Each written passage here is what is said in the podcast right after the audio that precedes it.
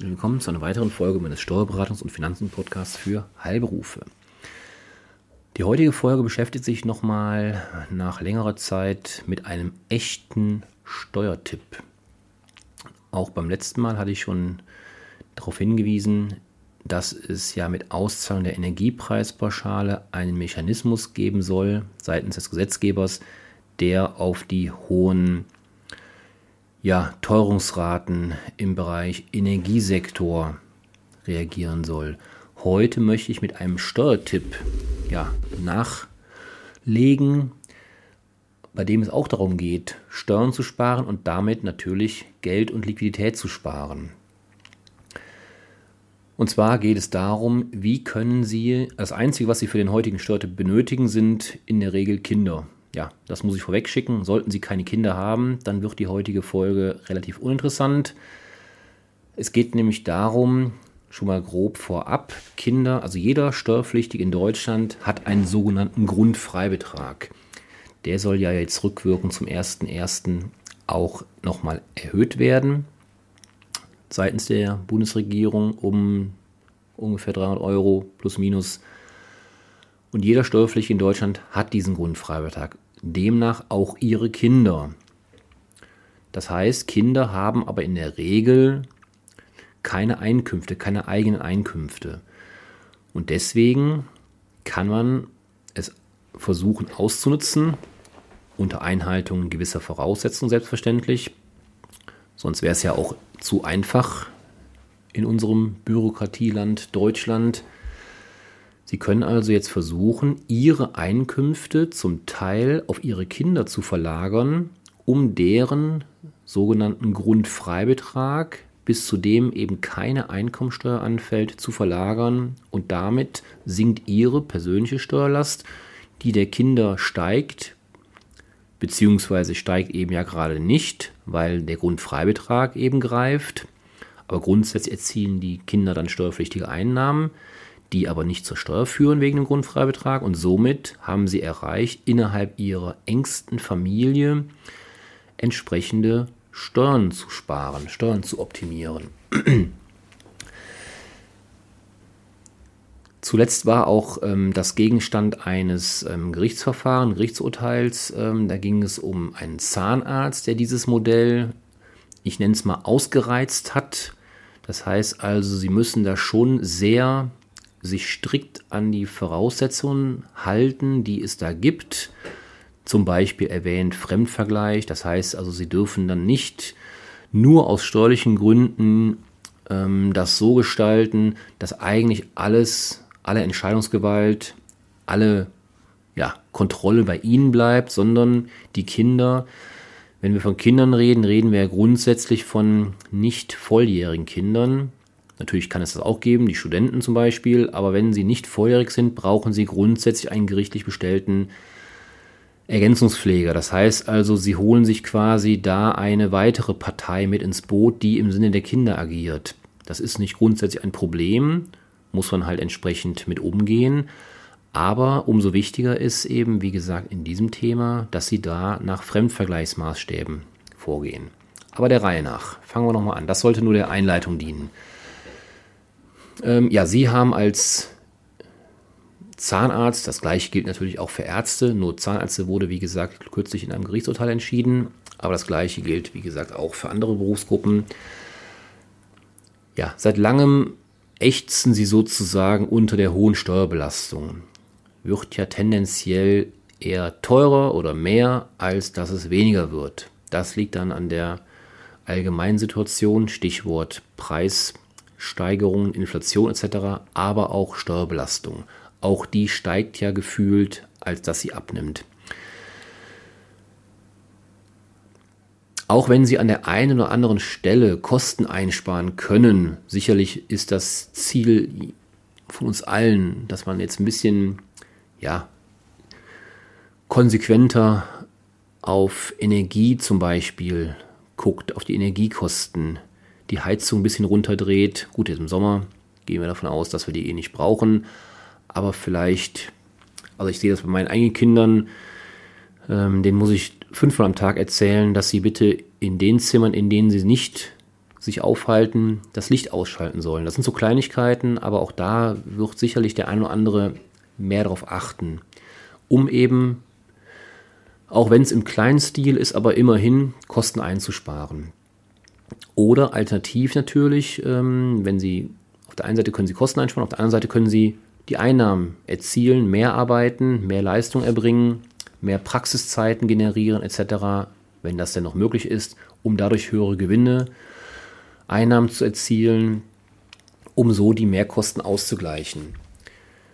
Allerdings der Nachteil bei dieser Strategie ist die sogenannte kalte Steuerprogression. Das werden Sie den Nachrichten, den Diskussionssendungen der letzten ja, Wochen, Monate und eigentlich auch Jahre entnehmen können, dieses, dieses Stichwort kalte Steuerprogression. Was ist das aber, die kalte Progression? Die kalte Progression wird verursacht durch den linear progressiven Einkommensteuertarif, durch welchen der persönliche, also Ihr persönlicher Einkommensteuersatz mit jedem zusätzlichen Euro langsam, aber stetig ansteigt.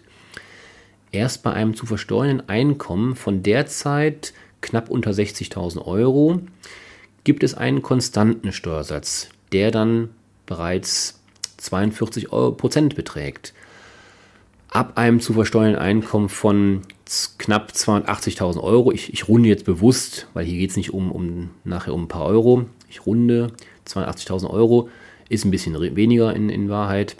Beträgt der Steuersatz dann sogar 45 Prozent, der sogenannte Reichensteuersatz. Das heißt, das Geheimnis an der Sache ist eben, dass wir einen linear progressiv verlaufenden Steuertarif haben, steigt mit jedem ja, ein, mit jeder Einkommenssteigerung steigt auch der Steuertarif bis 42 bzw. 45 Prozent. Und das ist eben ganz kurz und einfach, sehr vereinfacht ausgedrückt die kalte Progression. Nicht außer Acht gelassen werden darf, dass der Solidaritätszuschlag nur teilweise abgeschafft wurde. Ab einem zu versteuernden Einkommen von circa 62.000 Euro muss weiterhin der Solidaritätszuschlag gezahlt werden, wenngleich noch nicht in voller Höhe. Auf den ersten zusätzlichen Euro Einkommensteuer beträgt er zunächst erstmal nur 11 Cent.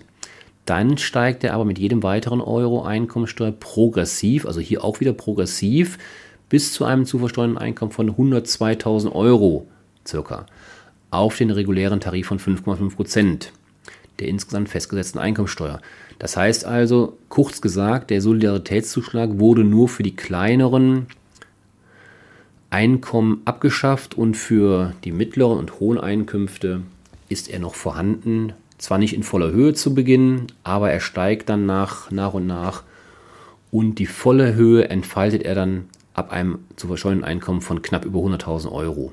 Dann sind wir wieder bei den besagten 5,5 Prozent, die wir ja die letzten Jahre nach der Wiedervereinigung zahlen durften.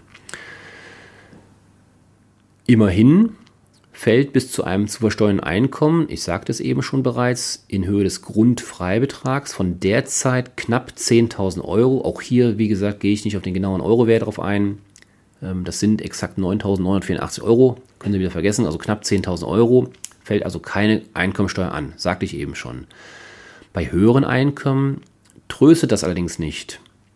Allerdings lässt sich dieser steuerfreie Grundfreibetrag, auch das sagte ich eben, zur geschickten Steuergestaltung nutzen, denn diesen Freibetrag erhält jeder Steuerpflichtige in Deutschland. Wer es also schafft, seine Einkünfte auf möglichst viele Personen innerhalb der Familie zu verteilen, der kann tatsächlich Steuern sparen. Ich hatte eben bewusst die Kinder ausgewählt, weil die Kinder ja zu ihnen als Elternteil eine sehr enge familiäre Bindung in der Regel haben. Theoretisch können sie natürlich auch andere Familienangehörigen haben, aber ich sag mal, je weiter ähm, der Familienzweig entfernt von ihnen ist, umso weniger der ja, Einfluss, nenne ich es mal. Wie Einfluss nicht im Sinne davon, dass sie die ganze Kontrolle behalten, das wäre wiederum kontraproduktiv, aber zumindest ja, sollte es eine vertrauensvolle Person sein und da sind die Kinder mit Sicherheit die erste Wahl.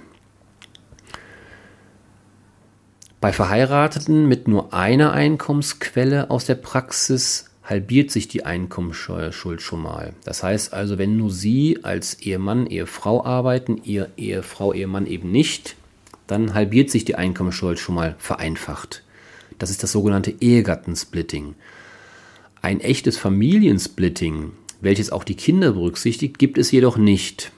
Das heißt also, Ehegattensplitting ja, Familiensplitting nein. Für das erste und zweite Kind wird monatlich ein Kindergeld gezahlt. Für das dritte Kind wird es dann ein bisschen mehr. Für das vierte Kind und dann jedes weitere Kind noch ein bisschen mehr. In maximal 250 Euro. Bei hohen Einkünften oder Einkommen können dann die Kinderfreibeträge günstiger sein. Jedes Elternteil erhält danach einen Freibetrag von 2730 Euro für das sächliche Existenzminimum des Kindes. So ist die Definition. Das ist also der Kinderfreibetrag. Sowie ein Freibetrag von knapp 1500 Euro für den Betreuungs- und Erziehungs- bzw. Ausbildungsbedarf des Kindes. Das heißt also insgesamt knapp 4200 Euro je Elternteil. Das Kindergeld, sollten Sie in den Genuss des Kinderfreibetrags kommen, wird dann allerdings vom Staat zurückgefordert. Keine Sorge, Sie müssen das jetzt nicht ähm, zurücküberweisen aktiv, sondern das wird im Rahmen der Einkommensteuererklärung verrechnet. Dahingehend können Sie sich bei Interesse mal, wenn Ihnen das Ihr Steuerberater noch nie erklärt haben sollte, gucken Sie sich mal Ihren Einkommensteuerbescheid an. Auf der zweiten Seite in der Regel wird das dann entsprechend dargestellt dass sie das, den Kinderfreibetrag bekommen. Wie gesagt, bei höheren Einkünften ist das der Fall. Und dann wird das Kindergeld sozusagen wieder draufgerechnet auf ihre Steuerlast. Nun sind diese Kinderfreibeträge, von denen ich gesprochen habe, allerdings geringer als das steuerliche Existenzminimum in Höhe des Grundfreibetrags. Hatte ich ja eben gesagt. 4.000, ähm, knapp 4.200 Euro pro Elternteil Kinderfreibetrag und der Grundfreibetrag sind knapp 10.000 Euro. Wenn Sie jetzt bei Verheirateten die 4.200 Euro mal 2 nehmen, sind, liegen wir mathematisch korrekt bei knapp 8.400 ungefähr. Auch das ist dann, wie gesagt, geringer als der Grundfreibetrag von 10.000 Euro. Das ist ein einfaches Rechenexempel. Außerdem wird Kindern vom Staat noch immer kein eigener steuerlicher Progressionsbereich zugestanden. Vereinfacht gesagt, zahlt eine dreiköpfige Familie mit einem Einkommen von 90.000 Euro dadurch insgesamt mehr Steuern als drei Singles mit einem Einkommen von jeweils 30.000 Euro. Jetzt kommt der eigentliche Kern meiner heutigen Folge. Die Kinder, die sie dann haben, egal ob 1, 2, 3, 5, 10, egal, Kinder können still beteiligt werden. Und das ist der Steuertipp, die stille Beteiligung. Um diese Benachteiligung, von der ich eben gesprochen hatte, zu vermeiden, beteiligen also, oder können Sie als Berufsträger, Arzt, Zahnarzt zum Beispiel, Ihre minderjährigen Kinder an der Praxis in Form einer typisch stillen Beteiligung beteiligen. Eine typisch stille Beteiligung ist dadurch gekennzeichnet, dass ein Unternehmen mit zusätzlichem Kapital versorgt wird. Der Kapitalgeber wird dafür an den Gewinnen des Unternehmens beteiligt, die ihm oder die bei ihm zu Einkünften aus Kapitalvermögen führen. An Verlusten wie auch an Wertsteigerungen des Unternehmens ist der stille, Beteiliger, äh, der stille Beteiligte nicht beteiligt. Das wäre ansonsten die sogenannte atypisch stille Beteiligung. Will ich aber jetzt nicht auf eingehen. Ich will es jetzt nicht komplizierter machen, als es eh schon ist. Das heißt also, typisch stille Beteiligung ist das Geheimnis dieses Steuertipps. Nach außen tritt der stille Beteiligte, also in dieser Konstruktion ihr Kind nicht in Erscheinung. Würde ja auch wenig Sinn machen, wenn ihr 15-jähriges Kind jetzt ähm, ihre Praxis vertreten würde. Das äh, wäre, glaube ich, kontraproduktiv. Ist aber, wie gesagt, auch nicht vorgesehen. So können die freiberuflichen Einkünfte, also ihre freiberuflichen Einkünfte auf ihre Kinder, die dann da Einkünfte aus Kapitalvermögen darstellen, verlagert werden. Dadurch lassen sich eben bei den Kindern, bei ihren Kindern die höheren Grundfreibeträge, also knapp 10.000 Euro, statt der Kinderfreibeträge von knapp 8.000 Euro nutzen. Außerdem wird dann jedem Kind der Progressionsbereich zugestanden, wodurch beachtliche Steuereinsparpotenziale genutzt werden können. Das heißt, über diese Konstruktion, ich sagte ja eben, in Deutschland gibt es kein, de facto kein Familiensplitting. Das heißt also, dieses Ehegattensplitting gibt es. Das heißt, wenn der eine Ehegatte nicht arbeitet, dann wird das gemeinsame Einkommen eben halbiert und dann entsprechend einem geringeren Steuersatz unterworfen. Bei den Kindern gibt es das nicht. Das heißt also, wenn Sie zwei Kinder haben, die Kinder arbeiten nicht, haben kein Einkommen, ist es also nicht so, dass Ihr allein erzieltes Einkommen durch vier geteilt wird und dann noch ein geringerer Steuersatz entsprechend angewendet wird. Das gibt es nicht. Das, ist, das wäre das äh, echte Familiensplit, nenne ich es mal. Gibt es nicht, aber deswegen der Steuertrick. Sie können die Einkünfte zum Teil zumindest auf Ihre Kinder übertragen im Rahmen dieser stillen Beteiligung. Und dann erreichen Sie quasi auf diesem Umweg ein Familiensplitting, zumindest in Teilen. Allerdings, was steuerlich möglich ist, ist nicht in jedem Fall auch berufsrechtlich erlaubt.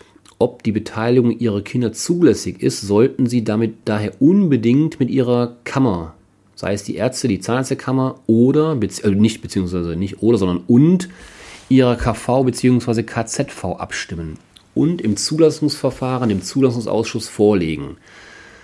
Also im Zweifelsfall sollten Sie da den Anwalt Ihres Vertrauens mit ins Boot holen, der in der Regel, so kenne ich das in vielen Fällen, das Sprachrohr zur Kammer bzw. zur KZV und KV ist. Gerade im Rahmen des Zulassungsausschusses kann ich sowieso nur empfehlen, dass man sich da einen Fachanwalt für Medizinrecht hinzuzieht und der könnte auch dieses Thema eben mit begleiten. Jetzt komme ich mal zu dem Thema zurück, was ich eben schon mal andeutete. Aus steuerlicher Sicht hat der Bundesfinanzhof, also unser höchstes Steuergericht in Deutschland, eine solche Gestaltung zumindest im Jahr 2021 nicht gänzlich abgelehnt. Ich hatte ja eben schon gesagt, es gibt gewisse Voraussetzungen. Das ist jetzt hier kein Selbstläufer, dass Sie das machen und, und fertig ist das Thema und es läuft, sondern es ist durchaus ein Thema, was von den Finanzämtern kritisch gesehen wird. Wie sollte es auch anders sein? Wenn Sie Steuern sparen, ist das ja in der Regel etwas, was die Finanzämter nicht so gerne sehen. Und deswegen sind solche Konstellationen in der Regel oder regelmäßig wieder Gegenstand von, von Streitigkeit mit dem Finanzamt. Und teilweise geht das dann eben die Gerichte hoch. Zuerst das Finanzamt, dann kommt das Finanzgericht und dann kommt der BFH. Und da werden dann solche Urteile ähm, gefällt und entsprechend in 2021 war das nochmal hatte ich eben schon erwähnt, einem Zahnarzt, wurde es nicht gänzlich untersagt, nur eben die engen Grenzen wurden aufgezeigt. Demnach, also laut BFH, und daran müssen sich dann die Finanzämter auch halten, demnach ist zwischen einem Freiberufler und seinen Angehörigen eine Innengesellschaft, also sprich diese stille Beteiligung, möglich und kann steuerlich angewendet werden und anerkannt werden. Die Vereinbarung, und das ist jetzt aber das Entscheidende, müssen zivilrechtlich aber wirksam abgeschlossen werden. Die hierfür vereinbarten bzw. erforderlichen finanziellen Mittel können dem Angehörigen laut BFH sogar zuvor unentgeltlich geschenkt werden. Allerdings muss das alles, diese ganzen Voraussetzungen, dem Fremdvergleich standhalten. Das heißt also zusammenfassend, Sie können es als Freiberufler Ihrem Kind das Geld vorher schenken, was dieses Kind dann wiederum in Ihre Praxis als stille Beteiligung einzahlt. Das heißt also, Sie finanzieren dieses Steuersparmodell selbst und haben den steuerlichen Vorteil. Allerdings, wie gesagt, so einfach wie es sich das anklingt, ist es in der Praxis dann doch nicht. Sie müssen entsprechend zivilrechtlich, zivilrechtlich wirksame Verträge abschließen, Vereinbarungen abschließen. Und bei minderjährigen Kindern hatte ich eben auch schon gesagt, da kommt dann in der Regel noch ein Pfleger vom, vom Gericht bestellt dazu. Und der achtet dann auch natürlich, dass, dass dem Kind kein Nachteil entsteht. Das heißt also, Sie müssen da zwingend den sogenannten Fremdvergleich einhalten. Bei diesem Fremdvergleich kommt es eben entscheidend auf die Einhaltung, die Umsetzung und den Vollzug der Einlagebestimmungen, der Gewinnbeteiligungsregelungen und der Beachtung der Informations- und Kontrollrechte ihrer Angehörigen an. Bei minderjährigen Kindern wird hier in der Regel, wie gesagt, der Ergänzungspfleger zu bestellen sein, der die Rechte ihres Kindes dann wahrnimmt und, das kommt auch noch hinzu, der Vertrag soll vom Vormundschaftsgericht genehmigt werden. Andererseits hat der BFH, der Bundesfinanzamt, aber auch angedeutet, dass die im vorliegenden Fall, also wie gesagt, das war der Zahnarzt, die genannten Leitmotive für die Beteiligung, das war offiziell der Grund, in dem entsprechenden Verfahren, das minderjährige Kind sollte an die Praxis herangeführt werden, beziehungsweise an den, äh, an den Beruf des Zahnarztes herangeführt werden. Auch das kann für eine private Veranlassung sprechen. Insoweit müssen Sie also, wie gesagt, im Vorfeld, ich kann es nicht nur oft betonen, nicht oft genug betonen, dass Sie das zwingend genauestens planen sollten. Es ist eine Möglichkeit, das ist, deswegen habe ich ja die Folge heute auch aufgenommen. Wenn das jetzt in der, in der Praxis gar nicht möglich wäre, dann könnte ich mir die, die 20 Minuten ja sparen. Aber nein, es ist möglich. Es muss halt nur richtig geplant und umgesetzt und eingehalten werden vor allem. Das heißt, es muss gelebt werden. Es ist also kein Modell, wo Sie, ich sage jetzt mal, ähm, ein bisschen was auf Papier festhalten und in der Schublade verschwindet das, das entsprechende ähm, Vertragswerk, sondern es muss halt gelebt werden, so würde ich es mal nennen. Auch das ist praktikabel, definitiv. Und ich sage mal, wenn Sie dann im Jahr einige tausend Euro sparen, Steuer sparen können, lohnt es sich möglicherweise, sich mit diesem Thema mal intensiver auseinanderzusetzen. Wenn Sie Fragen haben, melden Sie sich gerne bei mir oder, hatte ich eben schon gesagt, gerade wenn es ähm, darum geht, dieses Verfahren auch mit den Kammern bzw. mit der KV, KZV abzustimmen, sollten Sie auch Ihren Anwalt hinzuziehen. Und ähm, ja, und wenn Sie dann am Ende zu dem Schluss kommen, ja, den Aufwand nehme ich in Kauf, das Ganze mache ich, das lohnt sich für mich bei meinem Einkommen, bei meiner Steuerbelastung, dann ist das eine feine Sache, um einige tausend Euro Steuern einzusparen. Und das jedes Jahr, wohlgemerkt. Ja, ich hoffe, Sie konnten diesen Impuls mitnehmen. Machen Sie sich in Ruhe Ihre Gedanken. Ist vielleicht nicht für jeden etwas, weil wie gesagt, da muss man sehr ähm, strikt dranbleiben an diesen, an diesen Vereinbarungen, die Sie dann auch schließen. Und ähm, ja, freue mich aber, wenn Ihnen dieser Impuls gefallen hat und Sie beim nächsten Mal wieder einschalten. Bis dahin, tschüss.